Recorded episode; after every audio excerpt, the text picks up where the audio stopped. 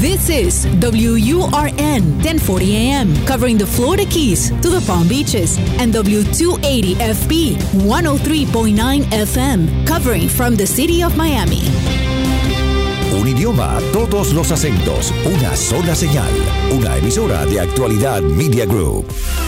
Te escucho con Julio Bebione. Cuéntanos qué te pasa. Más allá de todo lo que pasó. Hola a todos, bienvenidos al episodio 106 de Te Escucho. Estamos muy felices de poder dedicarnos otra media hora, otra semana, para detenernos y reflexionar. Si algo necesitamos estos días un poco movidos, turbulentos, es dedicarnos ese espacio para darnos cuenta que a veces las cosas no son tan graves como las imaginábamos y aun cuando sean graves, podemos hacer mucho más de lo que creíamos que podíamos hacer. Por eso la preocupación, la angustia van perdiendo fuerzas cuando estamos más claros y ofrecer claridad es nuestra intención. Con más casos, con más historias, con más voces de ustedes participando. Recuerden que si quieren dejar su mensaje lo pueden hacer al más 1-305-824-6968. Tanto en WhatsApp como en teléfono regular, simplemente dejan un mensaje de voz al más 1-305-824-6968. Aquí estamos, compartiendo con ustedes.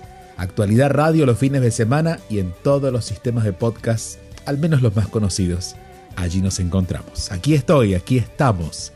Te escucho. Un programa para aprender, para saber enfrentar cada situación y seguir adelante.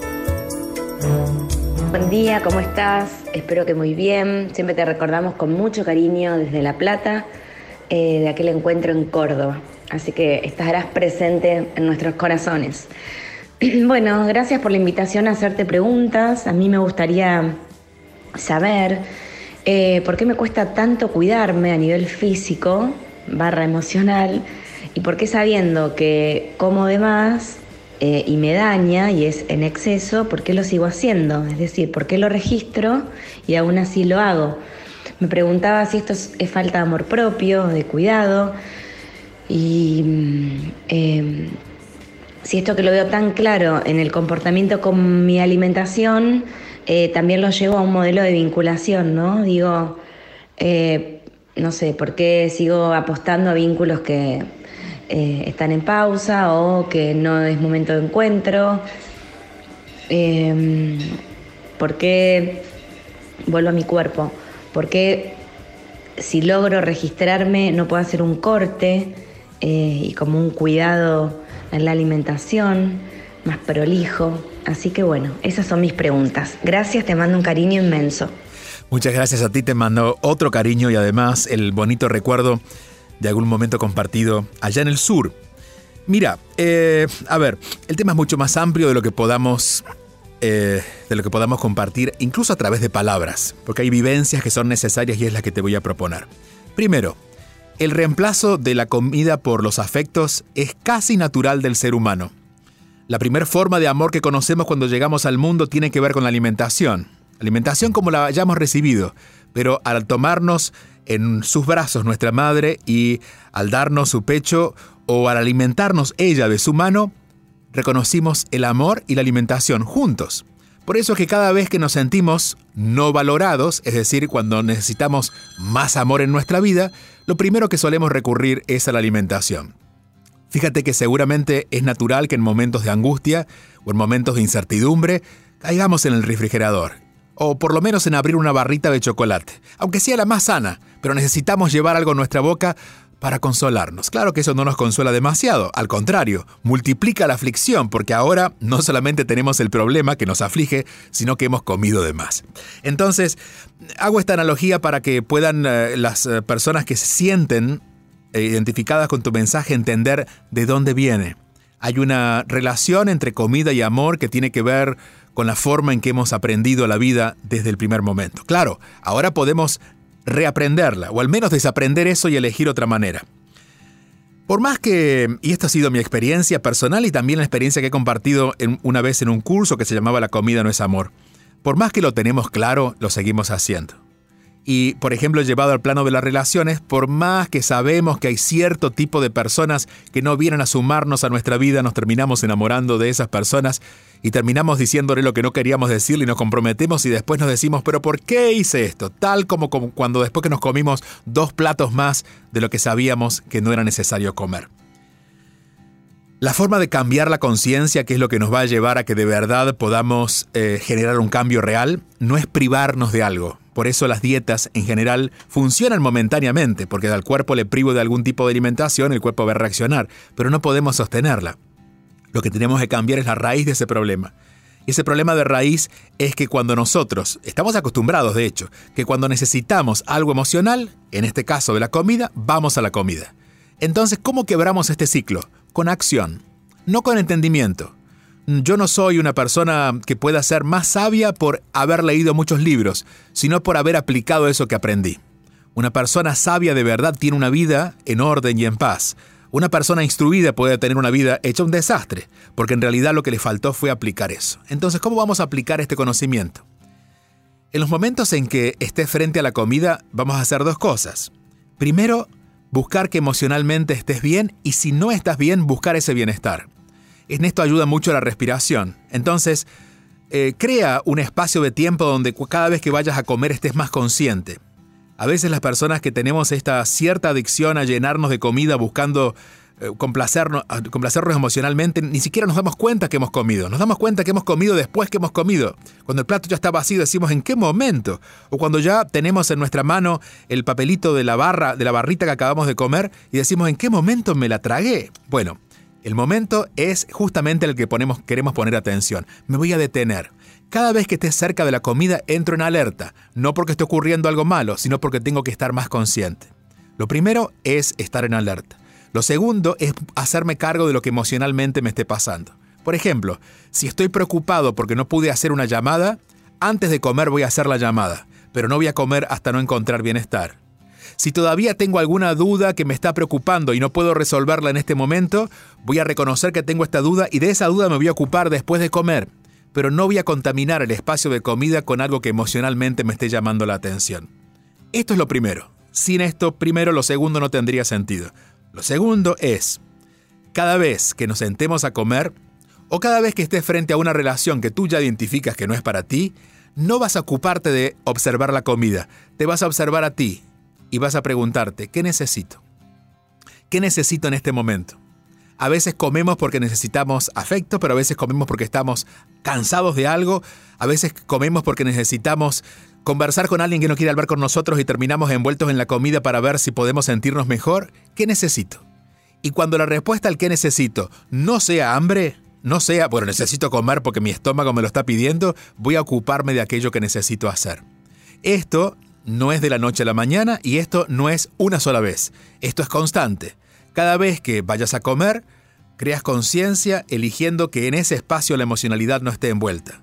Segundo, cuando estés frente a la comida o a alguna situación que pueda ser riesgosa emocionalmente, como una relación, te preguntas, ¿qué necesito? Y atiendes esa necesidad.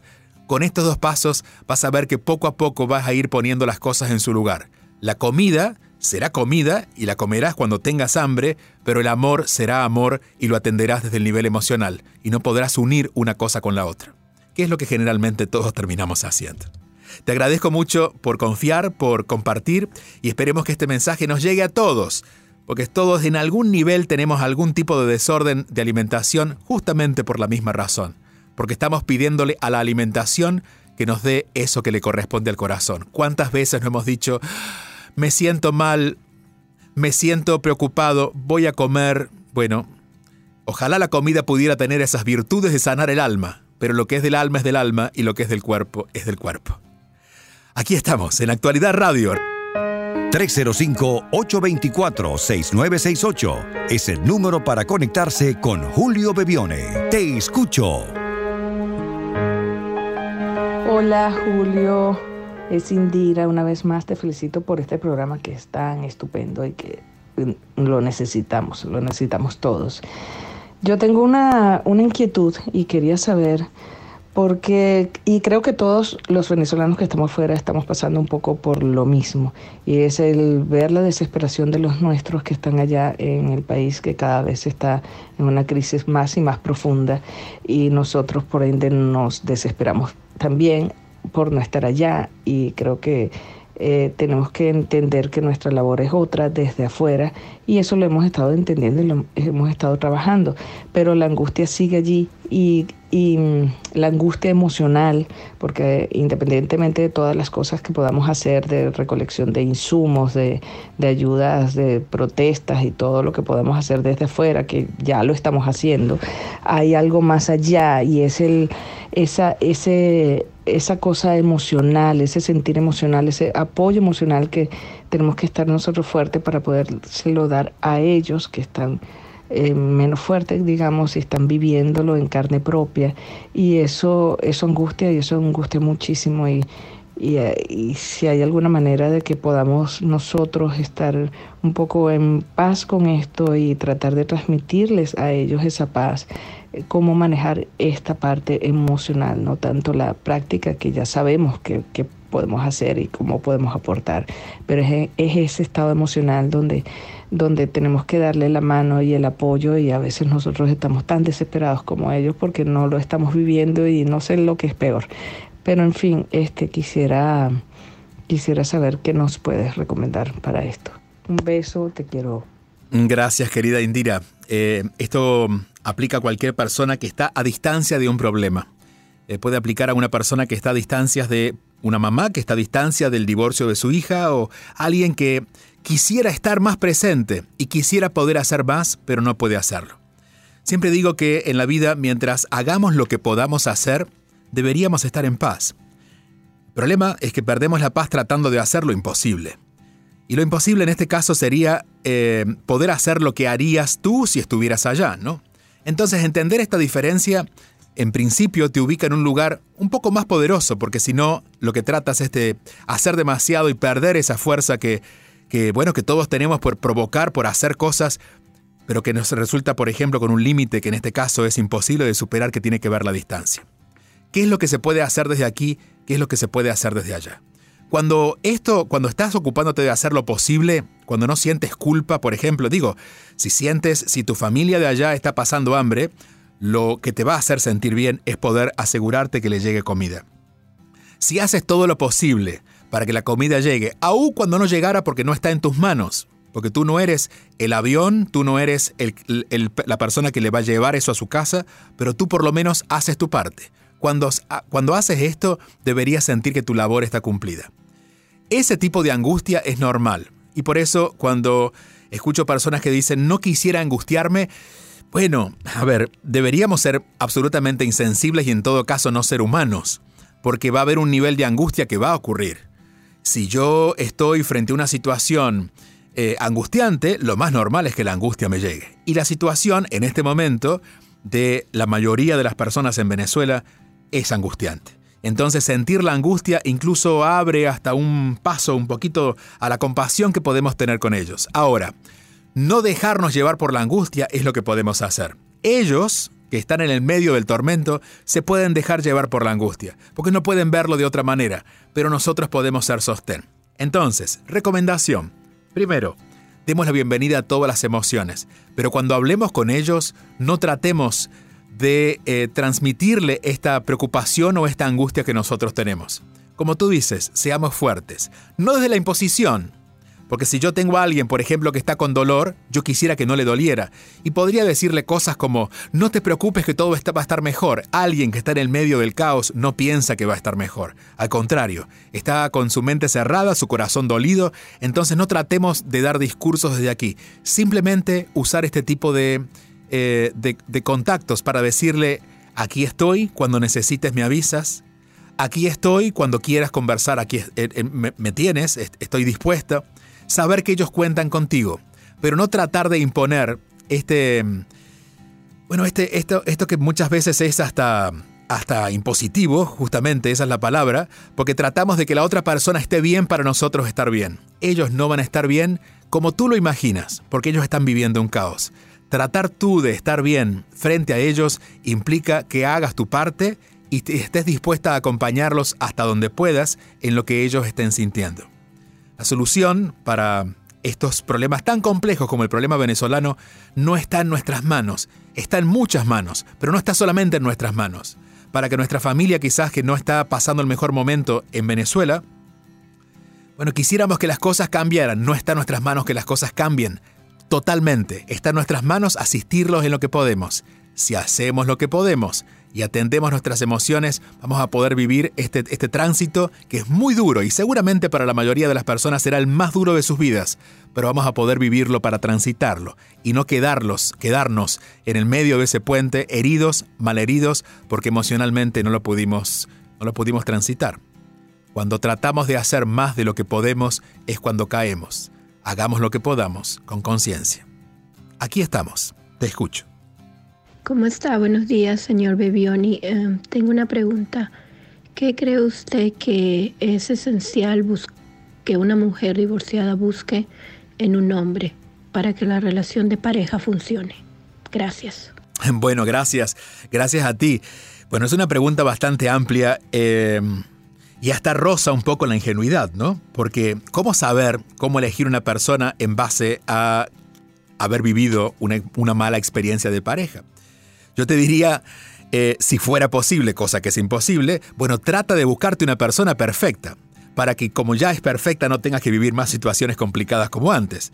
Pero para eso también te diría, habla con este señor, el dueño de Virgin Atlantic, para ver si te puedes anotar en estos viajes que van a hacer a otros planetas, a ver si lo encuentras por allá, por Marte, por Urano, por Venus, porque aquí en la Tierra las personas perfectas no están. Entonces te diría, no busques una persona, Deja que la persona te encuentre a ti. No te ocupes de calificar a una persona por buena o mala. Trata tú de sanar tus heridas y ser la mejor persona posible. Cuando uno está en paz consigo mismo, uno atrae personas que vienen a sumarle a su vida. Cuando uno trata de buscar personas que vengan a sumarle a su vida sin atenderse a sí mismo, lo que atrae son aprendizajes. Y así vienen en formatos que a veces no nos gustan. Entonces, eh, está abierta una nueva relación eh, revisa tu temor a equivocarte, el temor es tuyo. Y por ejemplo, si tienes temor a equivocarte en una nueva relación, pregúntate, ¿en qué me equivoqué en la anterior? Y haz en todos casos las paces que tengas que hacer contigo por eso que todavía te sigue molestando. De alguna manera, cuando no hemos resuelto nuestra relación de pareja anterior, buscamos en la próxima relación a un salvador, no a una pareja. Y claro, Salvador puede ser de nombre, Salvador Mejía o Salvador Pérez, pero no hay ningún Salvador que realmente venga a, a cambiar nuestra vida. Lo que hacemos generalmente cuando no prestamos atención es seguir atrayendo más de los mismos, ¿no? Son promesas de salvadores que terminan siendo grandes dictadores. Entonces empecemos de verdad a hacer el trabajo que tenemos que hacer. Para, para esa relación que yo quiero, para esa relación que yo quisiera experimentar en mi vida, ¿Cómo me gustaría ser yo? ¿Qué me gustaría, cómo gustaría vivirla a mí? ¿Cuáles son los límites que ahora yo aprendí a poner que yo pondría? ¿Cuál es, ¿Cuál es lo que yo empezaría a dar que antes me negué a dar? ¿En qué confiaría? ¿Cómo sería mi nivel de confianza? En cuando revises lo que tú tienes para dar, te aseguro que eso te va a acercar a una persona que está dispuesta a acompañarte. No busques la persona, búscate a ti y la persona seguro va a ir por detrás buscándote. Te escucho con Julio Bebione. Todos los fines de semana a las 8 y 30 de la mañana. Envía tu mensaje o video por WhatsApp al 305-824-6968 y cuéntanos qué te pasa.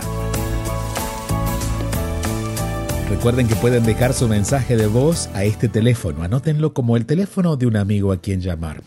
Nos llaman, nos dejan su mensaje y aquí compartimos no solamente su mensaje, sino las reflexiones, las respuestas si hubiera preguntas. Es el más 1-305-824-6968. Más 1-305-824-6968. Seguimos avanzando. Aquí estoy, aquí estamos.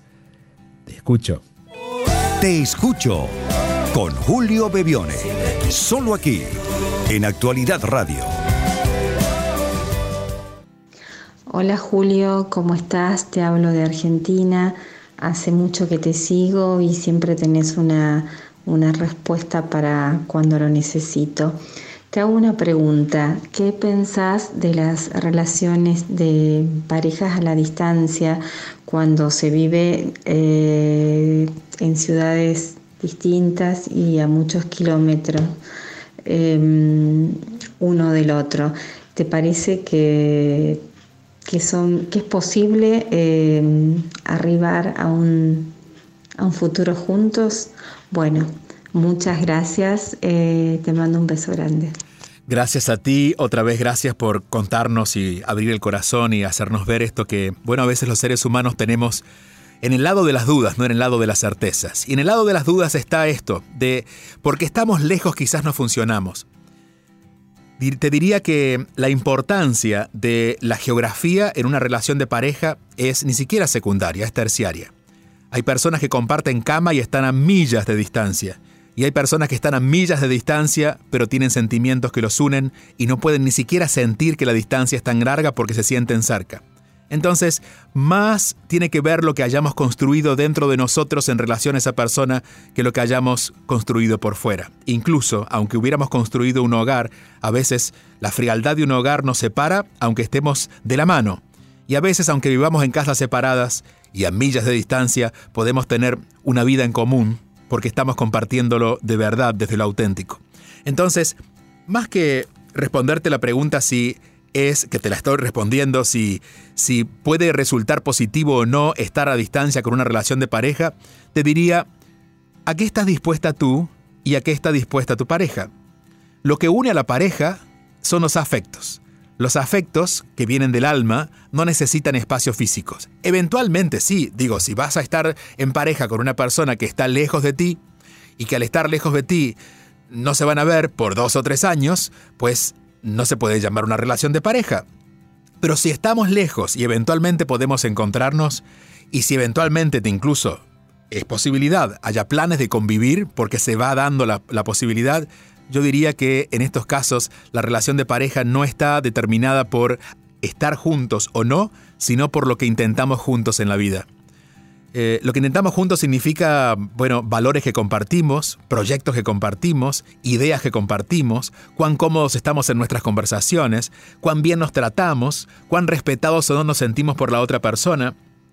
De hecho, y esto como experiencia más que como sugerencia, a veces una distancia en una, en una etapa de la relación de pareja es muy saludable, porque hay cosas que florecen solo a la distancia. Hay inseguridades que aparecen solo a la distancia y hay certezas que aparecen solo a la distancia. ¿Cuántas veces no nos hemos dado cuenta que la persona que teníamos al lado la necesitamos, pero cuando estamos al otro lado del continente porque nos tocó pasar por trabajo un mes fuera de nuestra casa? Entonces, esas distancias a veces suman, no son enemigas. Insisto, la distancia siempre va a ser un factor, no el más importante. El más importante es lo que compartimos. Y también en mi experiencia y en la experiencia de escuchar las historias de pareja, yo creo que lo que le da combustible a una relación, a una relación de verdad, no a un proyecto de relación, es compartir un sueño. Cuando dos personas comparten un sueño, todo lo demás se queda corto. Incluso cuando tengamos diferentes bueno, diferentes personalidades y cuando y todas tenemos diferentes personalidades, cuando sean muy diferentes, aun cuando tengamos dos formas de, vivir la vida, porque seamos de dos culturas, si compartimos un sueño, el compartir ese sueño es como que el alma va nutriendo todos esos, esos espacios donde a veces nos cuesta un poco conectarnos. Entonces, en definitiva, no es un tema para preocuparte, pero sí que te ocupes de que lo que los une sea verdadero. Cuando, lo, cuando la unión es verdadera, no hay de verdad ninguna cosa, ni siquiera la distancia, que pueda impedir que tengan una relación satisfactoria. Es el momento de revisar eso, de dejar de mirar mapas y mirar los corazones, que es donde están las respuestas. Vamos a ir cerrando, pero antes de cerrar el programa de hoy, quiero leer algunos mensajes que han quedado en nuestro website y que hemos ido encontrando. Nos disculpamos por la demora en recibirlos, pero de a poco vamos incorporando lo que ustedes nos cuentan también en palabras escritas. Eh, dice Lilia, gracias por esta oportunidad que nos sigues dando para contribuir con todos. Mi pregunta es simple, corta y sencilla, pero difícil en mi caso de entender. ¿Por qué las terapias no ayudan del todo y siento que hay que decir más allá de las terapias? Soy educadora amante de las lecturas y reflexiones tuyas, pero la voluntad con el camino a seguir sigue siendo difícil en estos momentos y más como inmigrante venezolana en la Argentina. Sé que en este comentario está la respuesta, pero nuevamente necesito ese aliento de tu parte. Bueno, ya sabes que esto siempre lo digo, ¿no? Si, si escribiéramos las respuestas, podríamos encontrarlas. Si escribiéramos las preguntas, podríamos encontrar las respuestas en esa pregunta porque nadie sabe más que nosotros. Las terapias, las terapias son como una muleta. Te ayudan a caminar en el momento que crees que no puedes, pero las, las muletas no te hacen caminar, tú caminas con tus piernas. Entonces siempre una terapia va a ser efectiva en darnos luz, en mostrarnos algo. Es como la intención de este programa. No estamos cambiando la vida de nadie, pero estamos mostrando por dónde puede ser. Pero ponerse en marcha depende de uno. Entonces, la terapia, no porque vaya a un terapeuta o haya leído un libro, voy a encontrar una solución. La solución la encuentro en el hacer, en el ponerme en marcha, en tomar con seriedad aquello que he aprendido a tomar con responsabilidad mi vida y saber que hay decisiones que tengo que tomar. Cuando tomo la decisión es que me doy cuenta que la terapia funcionó. Es en el hacer, no en el entender, donde está la verdadera sabiduría.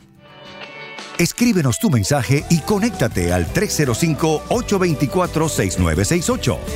Te escucho con Julio Bebione. 305-824-6968.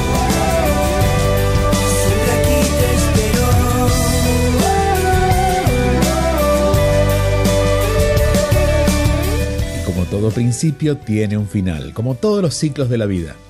Por eso la vida funciona, porque es como una rueda y para que ruede tiene que subir y bajar, movimiento. La vida consiste en movimientos, entender que todo pasa, pero que también todo lo que nos pasa o lo que sucede en nuestra vida nos deja el sabor de la experiencia, de haberlo vivido, el aprendizaje de algo nuevo, conocer personas, conocernos más a nosotros, vivir la experiencia.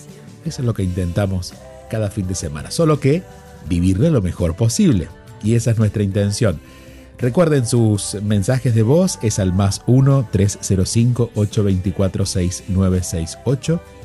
305-824-6968. Volveremos la próxima semana. Hasta pronto.